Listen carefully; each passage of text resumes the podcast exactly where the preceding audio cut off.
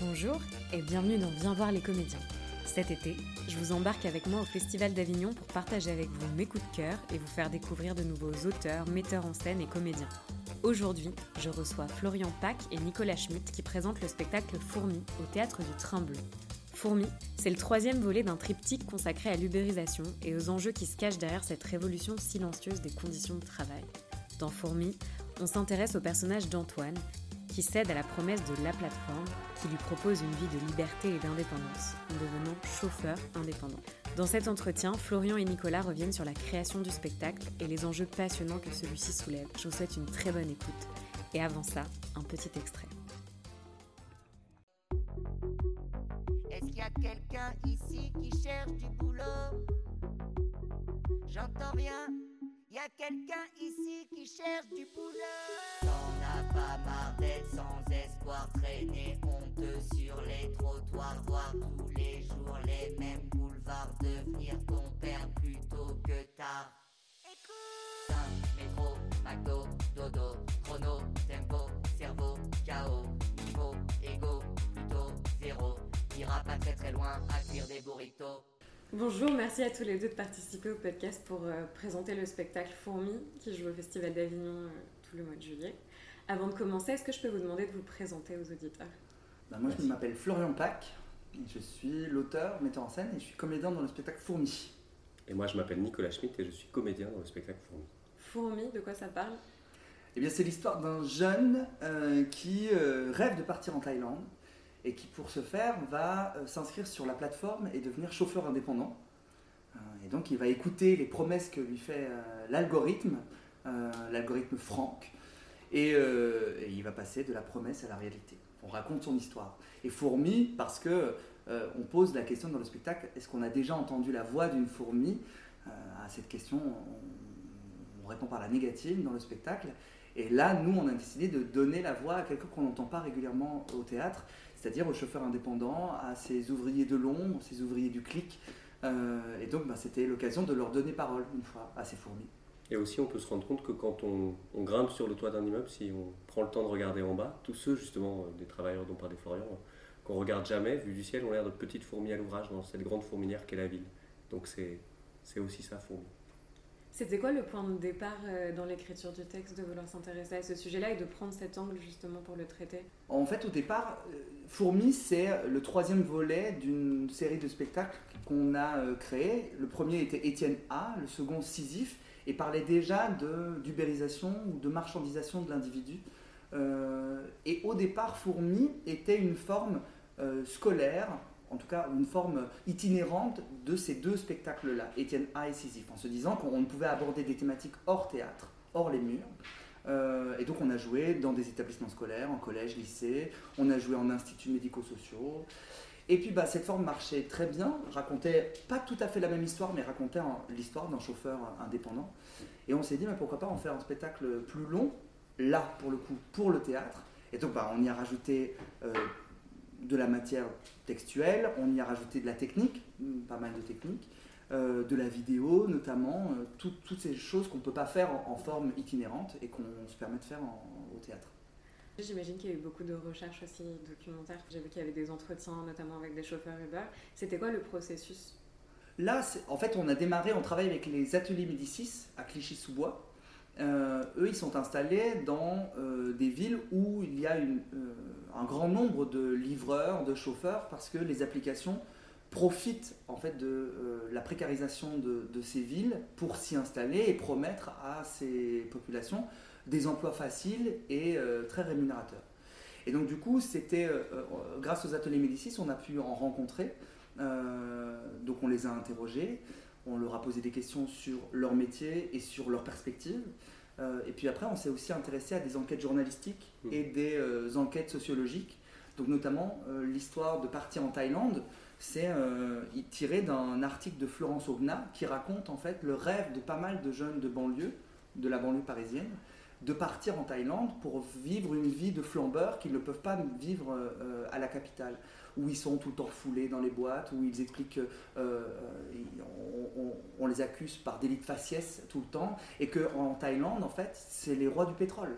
Donc ben, c'est un peu un rêve pour ces jeunes-là, et c'est de ça dont on parle en filigrane dans le spectacle. Et sur la démarche, en fait, on, procède comme ça depuis le début du, du triptyque, en fait, on on, part d'une envie de, parler d'un travailleur, par exemple sur Etiana c'était comme ça, et après on, plonge dans, un travail euh, documentaire où on lit plein de choses, on regarde plein d'enquêtes journalistiques, euh, et tout ce qui est dit dans le spectacle est sourcé, tout ce qui est dit est vrai, et, souvent quand on, a des échanges avec les jeunes, dans la petite forme en fait elle, est toujours suivie d'un débat, c'est assez drôle parce que souvent on n'arrive pas à croire qu'il y a eu une promesse de gagner 8000 euros, on n'arrive pas à croire que des chauffeurs travaillent plus de 17 heures par jour. Euh, et, alors que malheureusement, tout ça est vrai. Par exemple, les différents chauffeurs qu'on a rencontrés, il y a quelque chose de symptomatique et à chaque fois, ils connaissent la date euh, de fin. Ils savent quand ils arrêteront, quand ils ont envie d'arrêter, en tout cas, ils connaissent le jour de l'arrêt, c'est le jour où ils auront remboursé le dernier centime euh, de l'emprunt, du prêt de la voiture, de ces 30 ou 40 000 euros. Mm. Et du coup, c'est revenu à chaque fois. on n'en a pas rencontré des centaines non plus, hein, mais oui, mais on voit, parce que euh, je me demandais aussi quelle était la part de fiction, et justement pour passer euh, de, quelque chose de très documentaire à un spectacle, euh, notamment dans la constitution des personnages et dans l'incarnation de la plateforme avec le personnage de Franck, de se demander où est-ce qu'entre la fiction et où est-ce que même dans la recherche des personnages, on s'éloigne un petit peu de... Non, bah, on s'en éloigne pas trop. Par contre, on, on, essaye de poser un cadre qui soit ludique, un peu pop, avec euh, oui, des lumières colorées, avec un œil qui représente euh, l'algorithme, qui s'éclaire, qui fait du rap. Enfin, il y a quelque chose de, très plaisant parce que c'est pas parce que le sujet est grave, pas parce que le sujet mérite qu'on s'y intéresse et, qu'on parle du peu de dignité qu'on accorde à ces chauffeurs que le spectacle doit être morose, sombre, dur, violent. Je crois qu'on peut aborder des thématiques lourdes avec des spectacles euh, plaisant à regarder. Euh, Et ce qui fait aussi que c'est pas du théâtre documentaire, c'est qu'en fait on part d'histoires, on part de témoignages de gens qu'on a rencontrés, mais l'idée n'est pas de porter l'histoire de ces gens euh, sur la scène. À aucun moment, si quelqu'un avec qui on a travaillé vient voir le spectacle, il n'est pas question de dire regardez, c'était, je sais pas moi, Monique avec qui on a travaillé, c'est pas ça du tout. En fait, c'est on prend son histoire et on décide d'en faire une fiction. Et on décide du coup de porter ce théâtre du réel là,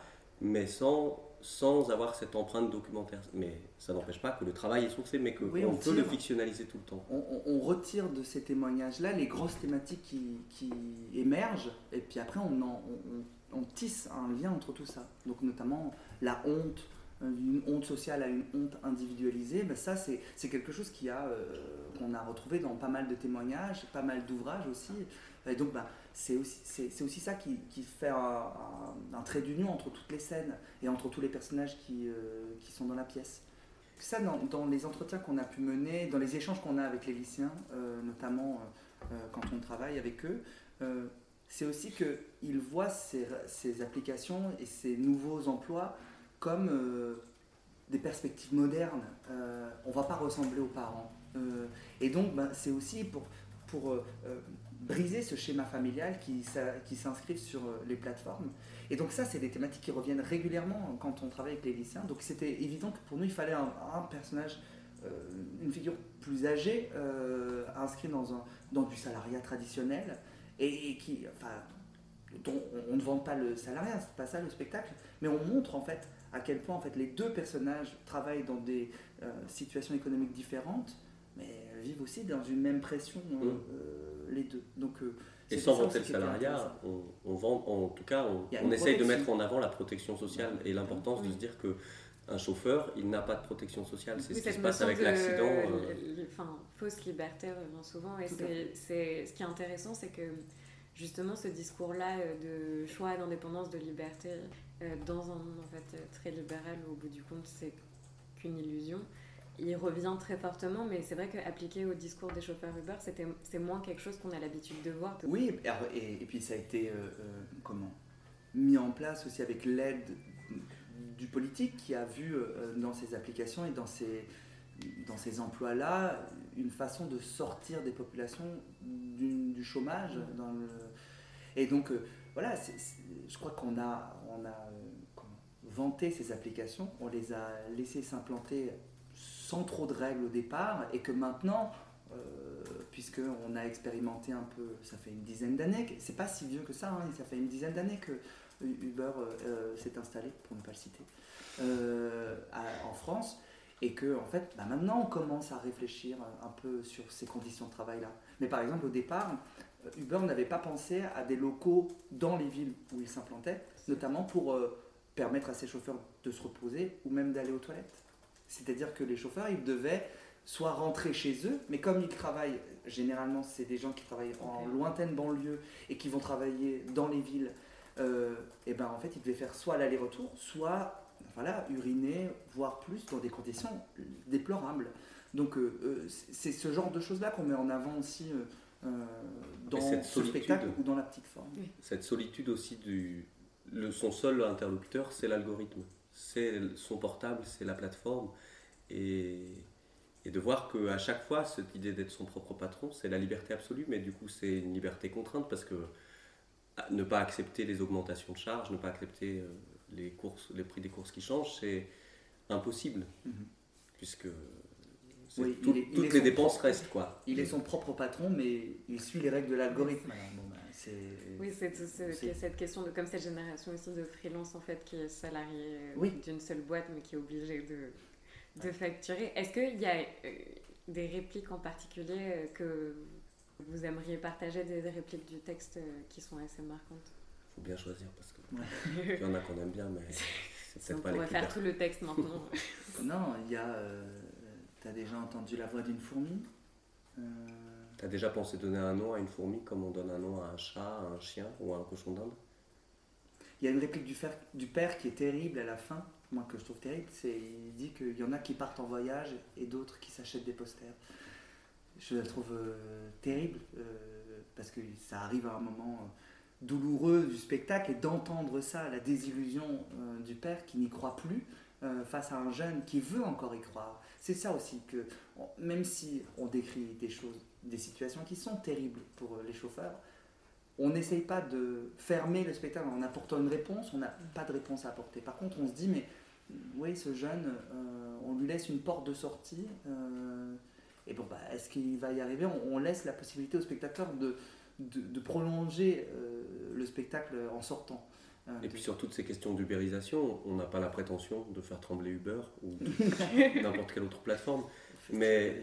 Ce qui, ou, ou de faire trembler le Festival Avignon. Non, euh, ce qui est sûr, c'est que là où on fait un théâtre militant et citoyen, c'est que on a vraiment envie, je pense, de soulever des questions, de se dire qu'on sait très bien que malheureusement ce besoin, il a été créé, il a été mis en place, et c'est pas nous ou d'autres malheureusement qui arriveront à faire enlever, euh, à, à faire que Uber arrête. Par contre, si les gens qui choisissent ces services, si, et c'est pareil pour les livreurs à vélo, si on choisit de se faire livrer un coca à 4h du matin, pourquoi pas? Mais dans ces cas-là, il faut juste accepter d'en payer le prix juste et de savoir ce qui se cache derrière un clic. Parce que c'est tout, euh, donner une étoile, mettre des notes à n'importe qui, donner son avis tout le temps et surtout, c'est super, mais ça a des répercussions qu'on ne soupçonne pas. quoi. C'est pareil dans les gares, euh, quand on met un sourire sur les toilettes euh, ou quand on met un sourire négatif, Oui, l'homme ou la femme de ménage qui passe derrière, ça a des répercussions réelles sur lui. quoi. Mais c'est intéressant parce que notamment euh, une scène où on voit l'enchaînement de plein de clients différents, ça montre aussi à quel point euh, enfin, c'est des services auxquels quasiment tout le monde a recours maintenant et on peut tous s'identifier plus ou moins dans une de ces situations et se dire ok, euh, enfin de prendre une perspective totalement différente, de se dire oui, on, a tout- on s'est tous retrouvés Mhm. clients, peut-être parfois même désagréables. Et enfin, il y a vraiment un côté miroir à un moment dans cette On avait une, une prof de français avec qui on, on est, on est allé jouer dans son lycée euh, l'année dernière, et puis elle a été mutée, elle, elle a joué, elle travaille dans un autre établissement, on est retourné jouer, euh, Fourmi, et elle nous a dit euh, Vous êtes venu il y a un an, alors c'est terrible parce que depuis que vous êtes venu, euh, à chaque fois que je prends un Uber, et je dois en prendre souvent parce que j'habite loin de mon lycée, ben, je, je me sens obligé de mettre un pourboire parce que je me sens hyper coupable. Euh, du coup, on s'est dit On va pas euh, pouvoir vous rembourser tout le mais c'est bien. euh, on était désolé, mais en même temps pas Mais en tant, même temps satisfait. Mais c'est vrai que quand on parle notamment avec des lycéens et qu'on leur dit, mais euh, vous savez, le service à domicile de livraison, par exemple, de repas, pour eux, c'est pareil un service banal. Alors que quand euh, moi j'étais ado, et je suis pas si vieux que ça, mais c'était un service de luxe. Euh, mes parents commandant à la maison, ça arrivait une fois au bout d'une lune, et puis bon, bah, on savait que ça allait coûter un peu cher, parce qu'on savait que ça obligeait à la fois en cuisine que ça travaille dans le restaurant, et puis qu'il y ait un livreur qui se déplace, qui euh, puisse revenir après au restaurant. Donc tout ça valait valait, avait un coût. Et maintenant, comme il y a de la concurrence, et c'est pareil, entre les applications, comme il y a de la concurrence entre chauffeurs, et bien en fait, il y a une, vraiment une dérégularisation des prix euh, telle que bon ben euh, ils travaillent pour un salaire de misère, ils doivent travailler longtemps pour des, des micro-courses, euh, des micro... Et c'est encore plus désincarné parce que maintenant il y a même des propositions de livrer sur le palier, en bas de la part. Enfin, ça veut dire que le moins de contacts possible pour que justement cette transaction se fasse le plus facilement. On essaye... Exactement, mais le, le Covid aussi a accéléré aussi pas mal de choses parce que euh, dans un monde où chacun était isolé chez soi, et eh ben, ce service de livraison où en fait quasiment on ne croise plus la personne a été renforcé. Mais, même les chauffeurs, ils étaient derrière leur vitre, ils étaient encore plus dans une cage quoi. C'est juste, c'est pour ça qu'on euh, on fait ce spectacle aussi, c'est mettre en lumière des fourmis, se dire, ben, en fait on les regarde jamais, pour une fois, écoutons-les, écoutons, écoutons leur histoire, regardons-les euh, et voyons comment, en fait, même à notre petite échelle, on peut changer les choses. Euh, le principe de, notification, de notation pardon, de, de la société, en fait, ça, on peut agir dessus. Nous, on n'est pas obligé de noter à chaque fois qu'on nous demande de noter sur une application. Euh, on n'est pas obligé de donner notre avis sur. Euh, on peut être indulgent si le repas qu'on nous a livré par, par temps de pluie, si le repas est un peu tiède, on peut être indulgent et pas forcément critiquer. Mais c'est juste replacer dans le contexte. Ça paraît absurde dit comme ça, mais en fait, dans, pris dans nous, dans nos rythmes de vie aussi, on a tendance à l'oublier. Donc euh, c'est l'occasion. Et hum, le fait de présenter un spectacle au Festival d'Avignon, c'est toujours un petit peu particulier. Vous, est-ce que c'est la première fois? Non. L'année dernière, on, a, on, a, présenté les deux autres volets euh, du triptyque en alternance. Euh, un, jour, un, jour, sur deux. Un jour C'était l'alternance. Et, et, quand le Train Bleu nous a proposé, on était très heureux de pouvoir venir justement présenter cette euh, grande forme de fourmi. Hmm.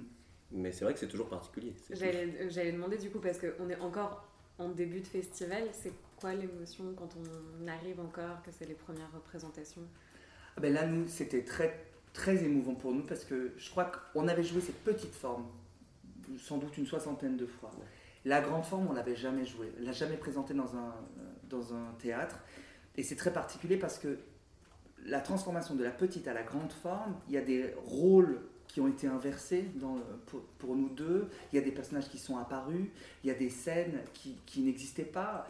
Toute la technique, on n'avait jamais euh, pu la, voir euh, avant euh, cette première. Donc il y a quelque chose de très très émouvant de se dire, ah ben, il émerge enfin, et nous, plus les représentations avancent, plus on se sent bien avec ce nouvel objet aussi.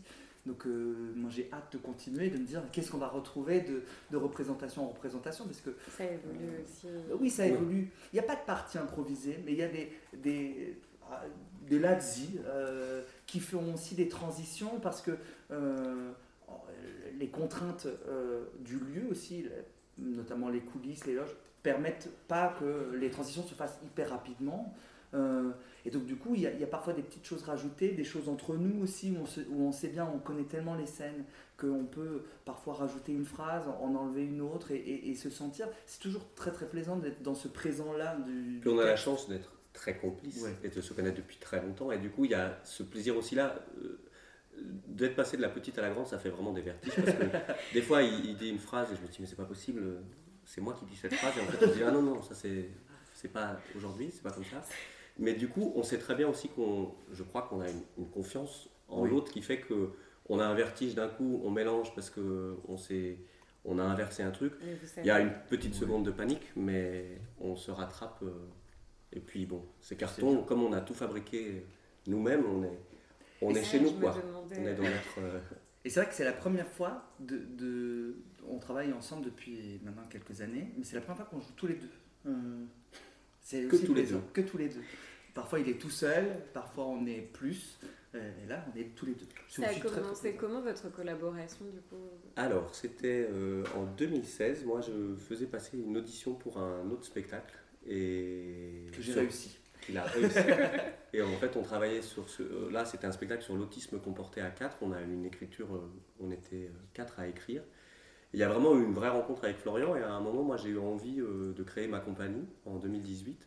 Et surtout, j'ai eu envie de faire un seul en scène parce que, voilà, pour plein de raisons, j'avais envie de revenir au plateau vraiment et dans un seul en scène. Et j'ai envoyé un texte à Florian, euh, un livre qui lui est un peu tombé des mains, il faut bien dire la vérité. Mais après en avoir beaucoup parlé, tous les deux, on a extrait des sujets de ce livre qui nous paraissaient importants.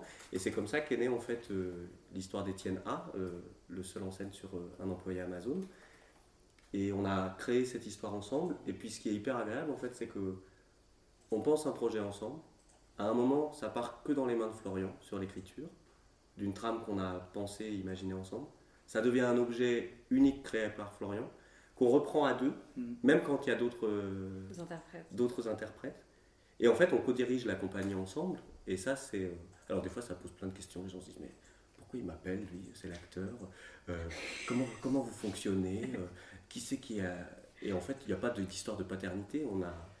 Enfin, je- Oui, on, on- porte des projets. on Il y a pense pas Ouais, c'est ça. Il n'y a pas de personnalisation des, des- des choses. C'est le projet qu'on a envie de faire grandir, c'est la compagnie qu'on a envie de faire avancer, euh, de proposer aux spectateurs des spectacles qui nous ressemblent, qu'on en- qu'on aime. Donc euh, il n'y a pas, je ne vais pas dire qu'il n'y a pas d'ego parce que ce serait mentir, mais il n'y a pas d'ego euh, suffisamment énorme pour pousser. Pour, euh, mais voilà. Ce qu'on sait en tout cas, c'est que là, on a envie de terminer ce volet sur l'ubérisation et les invisibles. On sait qu'il y a des milliards de choses à dire, et malheureusement, je pense qu'il y en aura encore pendant pas mal d'années. Mais on a envie d'avancer, donc là, on va créer un. On a une pièce en septembre qu'on commence. C'est un peu dans les mêmes thématiques, mais c'est encore différent, notamment par la forme, parce que c'est une forme qui va jouer en appartement, euh, qu'on va jouer 35 représentations euh, dans, en Seine-Saint-Denis, entre Clichy, Montfermeil, euh, Sevran et, plein d'autres villes du, du département. Donc ça, c'est entre septembre et, et décembre prochain. Et puis après, on va passer sur une autre pièce euh, à l'horizon, on va dire 2024, euh, 2025. Traitant d'un fait divers. Et là, pour une forme euh, vraiment dans l'idée de, de passer sur des, grands, sur des plus grands plateaux.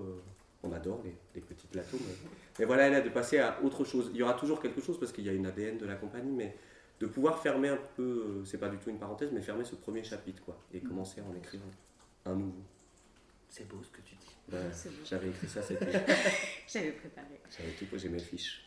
Euh, plus précisément sur le festival, c'est quoi la chose que vous préférez à Avignon en juillet? En Oh, la tracté. chaleur, Ah, la tracté, euh, qu'est-ce qu'on peut dire encore? Les prix euh, de, de la nourriture, euh, l'emprunt. Elle a- non. Non, euh, non mais c'est une grande fête quand même de se dire que pendant euh, trois semaines, euh, il y ait au- on peut reprocher qu'il y ait autant de spectacles, mais c'est quand même, ça montre aussi qu'il y a une diversité de formes, de, de, de pièces, de, euh, de types de jeux, etc. Donc c'est toujours plaisant de, d'avoir cette offre-là, de voir que quand même il y a